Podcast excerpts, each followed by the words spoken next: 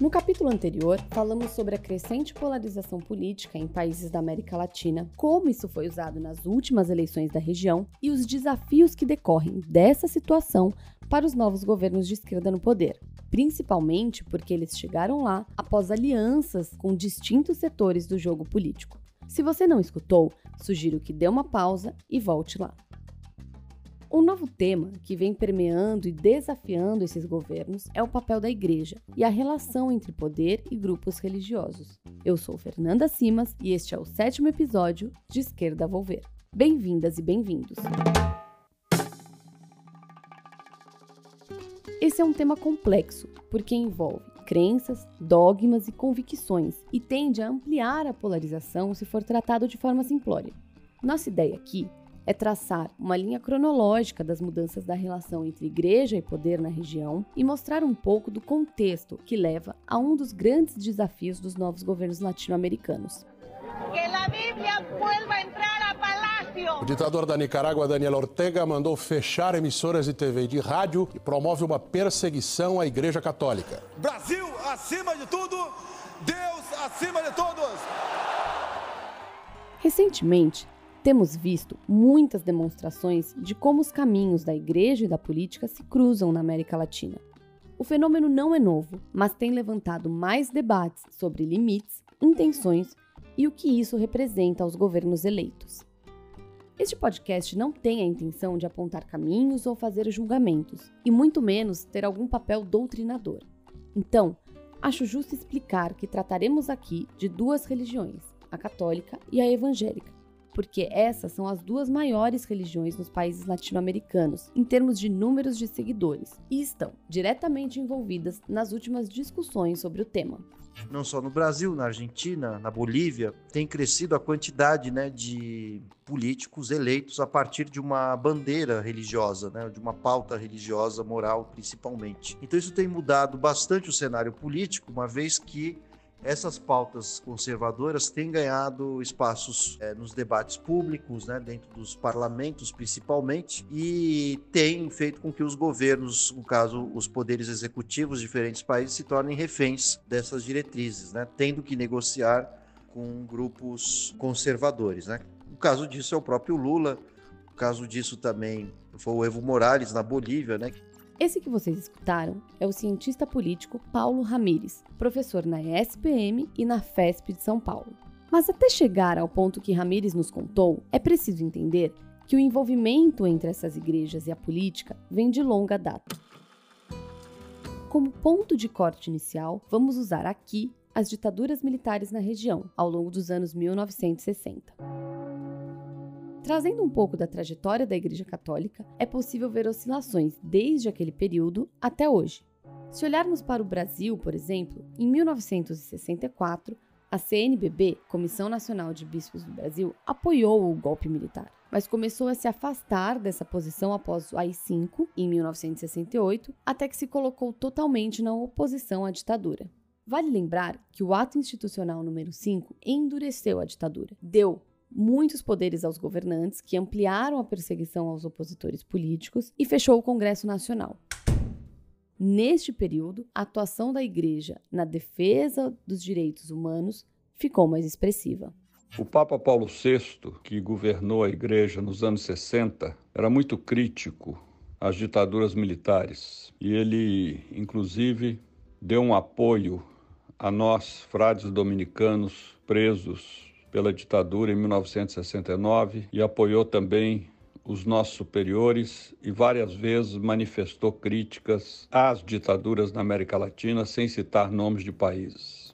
Esse que vocês escutaram é Frei Beto, frade dominicano e autor de diversos livros, entre eles Fidel e a Religião, que aborda o tema da religião na Ilha Cuba. Beto foi preso durante a ditadura, aqui no Brasil, e um dos responsáveis por mostrar o que foi a perseguição a religiosos em nosso país. Foi em 1968, durante o encontro do Episcopado da América Latina na Colômbia, que surgiu a Teologia da Libertação. Marco importante para a atual relação entre política e religião e para as análises que ouviremos por aqui. Na Argentina, por exemplo, o padre Jorge Bergoglio, hoje Papa Francisco, denunciou abusos e violências cometidas pela ditadura militar. Aqui vale um parênteses importante, que fará sentido até o fim do episódio. O Papa Francisco tem atuado em diversas mediações políticas, como a restauração das relações diplomáticas entre Estados Unidos e Cuba, na época dos governos de Barack Obama e Raul Castro, e as negociações de paz entre Colômbia e as FARC, Forças Armadas Revolucionárias da Colômbia, a principal guerrilha até o seu desarmamento. Voltando ao nosso breve histórico, a teologia da libertação nasce fora do ambiente europeu. Nasce justamente na América Latina, diante da realidade de extrema pobreza e com o compromisso de enfatizar a relação de cuidado com os mais necessitados. Essa teologia, seguida até hoje por parte da Igreja Católica, é um movimento que engloba várias correntes de pensamento e foca a abordagem na liberdade dos oprimidos, social, econômica e politicamente. Ou seja, aqueles que seguem a teologia da libertação se comprometem com o um engajamento contra a injustiça. Ao longo dos anos, entre 1968 e hoje, vale dizer que outros pontificados mais conservadores como os de Dom Paulo II e Bento XVI, deixaram para trás essa teologia.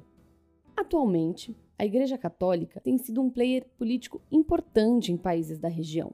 Em Cuba, ajudou a mediar a libertação de presos políticos e na Colômbia tem atuado em conflitos ao longo das tentativas do presidente Gustavo Petro de negociar a paz total em seu país. Recentemente, por exemplo, foi responsável, ao lado de uma equipe da ONU, pela soltura do pai do jogador de futebol Luiz Dias, que estava sequestrado na Colômbia pelo Exército da Libertação Nacional, o ELN, a guerrilha que ainda está ativa lá no país. Ao mesmo tempo, essa mesma Igreja Católica enfrenta muitas dificuldades em outros países da região, principalmente na Nicarágua, como lembra Frei Beto. Nos últimos tempos, o governo sandinista que eu creio que já não tem mais uma característica revolucionária sandinista, pelo contrário, é, in, iniciou uma perseguição é, muito forte a todos os bispos, sacerdotes, leigos que ousam fazer alguma crítica ao atual governo de Daniel Ortega. Mais alinhado à Igreja Evangélica, também na época das ditaduras militares, mais precisamente em 1974, surge o movimento da teologia da missão integral, colocando no centro da preocupação o cuidado com o mais necessitado, e tendo como principal argumento que a ação social e o evangelismo são indissociáveis. Seu criador foi René Padilha, um pastor equatoriano. Tendo essa linha como base, a Igreja Evangélica também atua em programas sociais na região, no Brasil, por exemplo, os programas mais conhecidos são os realizados em São Paulo, na área da Cracolândia, e em comunidades ribeirinhas do Amazonas. Nas décadas de 1980 e 1990, a diretriz geral da Igreja Católica era de menor ou nenhuma participação na vida política, e isso criou um vácuo que foi sendo ocupado pelas evangélicas. Nesse intervalo de tempo, a América Latina passou por um processo de redemocratização, vendo, ao mesmo tempo, a ascensão de neoliberalismo e globalização. As consequências disso já vimos em diferentes episódios de nosso podcast, mas outra delas envolve justamente o papel das igrejas. Professor Ramires explica um pouco desse movimento com algumas igrejas evangélicas, que estão crescendo e ganhando adeptos em muitos países latino-americanos. Diante do fracasso do neoliberalismo na América Latina na década de 90, e além disso, as próprias esquerdas, né, no início do século, na América Latina, quando, não, quando assumiram o poder e também não resolveram a totalidade dos problemas sociais, ou resolveram de forma muito aparente, né, com soluções muito pontuais, isso, inclusive, é uma crítica perfeitamente aplicada aos governos petistas, Claro que houve muitos avanços, mas não suficientes para acabar com os dilemas da sociedade. Então, a, a, nova direita, né, baseada em fundamentos religiosos, se aproveita desse discurso, digamos assim, de que nem o neoliberalismo ao pé da letra, muito menos as esquerdas resolveram seus problemas, e aí o próprio discurso religioso, religioso abraça o neoliberalismo com elementos moralizadores, né, religiosos. E é assim que se dá esse fenômeno né, de é, expansão dos evangélicos na política. Aqui entramos na mistura mais latente de religião e política. De forma simples, o livre comércio não resolveu os problemas sociais, mas os governos de esquerda que chegaram ao poder após esse período, e aí podemos citar a onda rosa dos anos 2000, que tanto abordamos aqui, também não conseguiram. E hoje, o grande dilema das esquerdas que estão no poder é conseguir dialogar com o público mais religioso e conservador.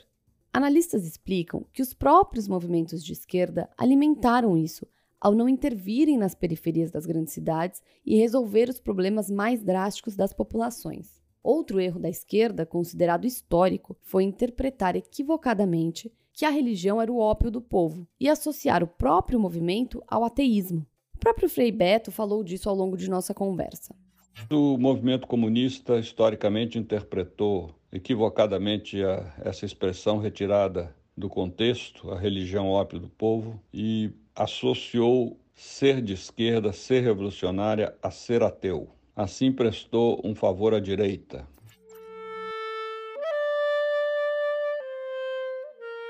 E esse fracasso da esquerda foi usado, como parte do jogo político, pelas direitas da região, que passaram a acentuar valores religiosos como solução para os problemas sociais. As igrejas foram preenchendo os vácuos deixados pelo Estado, acabaram entrando na pauta dos costumes e a política vira uma competição entre quem dá mais benefícios, a igreja ou o Estado. Para entender melhor os movimentos da igreja evangélica nesse contexto, eu conversei com o teólogo, jornalista e mestre em linguagens, mídia e arte pela PUC Campinas, Ranieri Costa. É justamente por conta dessa posição partidária de muitos líderes religiosos que a igreja evangélica viveu a sua maior ruptura da história, talvez, é, nesses últimos anos, nessas últimas eleições aqui no Brasil. De 2018 para cá, é, a quantidade de pessoas que saíram de suas igrejas, muitas delas, inclusive, passaram a não frequentar mais nenhum tipo de igreja. É o fenômeno chamado de é, os desigrejados. São pessoas que cresceram no Evangelho, cresceram na, na vida da igreja, na vida comunitária das suas comunidades de fé e por perceberem que estavam sendo abusadas, é, tendo a sua liberdade de consciência ferida, violada, decidiram interromper essa relação com a igreja e saíram. Segundo Costa, ainda quando tinham um papel minoritário, as igrejas evangélicas eram tratadas com muito preconceito e encontraram na política uma forma de ter sua voz escutada. Então, muitos pastores começaram a se candidatar e foram ocupando cargos políticos. Pois bem, eu não sou do Estado de Vossa Excelência, não acompanhei sobre isso, eu quero saber o que ela é. Eu sei que é uma, é uma mulher, mas eu não sei se pode ser chamada de mulher ou não, por isso que eu estou aqui falando. É uma fala, inclusive, universal. É homem, homem nasce como homem com binga, portanto, com pinto, com pênis. Menino veste azul e menina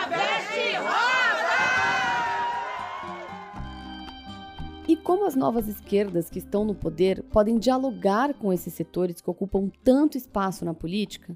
Tanto Frei Beto quanto o teólogo Costa acreditam que o diálogo e o trabalho social são as bases para isso. Eu não creio que o papel da igreja seja fazer mediação entre governo e povo. O papel da igreja está ao lado do povo.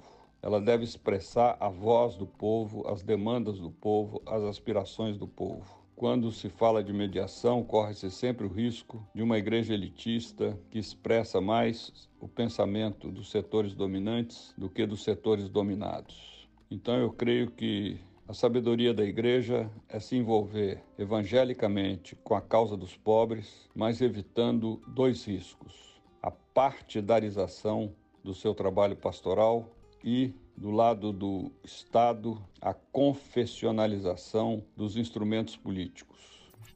Não temos a intenção de esgotar esse tema em cerca de 20 minutos, mas fato é que a interação entre política e religião cresceu nos últimos anos, principalmente com o aumento da polarização, e, por isso, se tornou um novo desafio.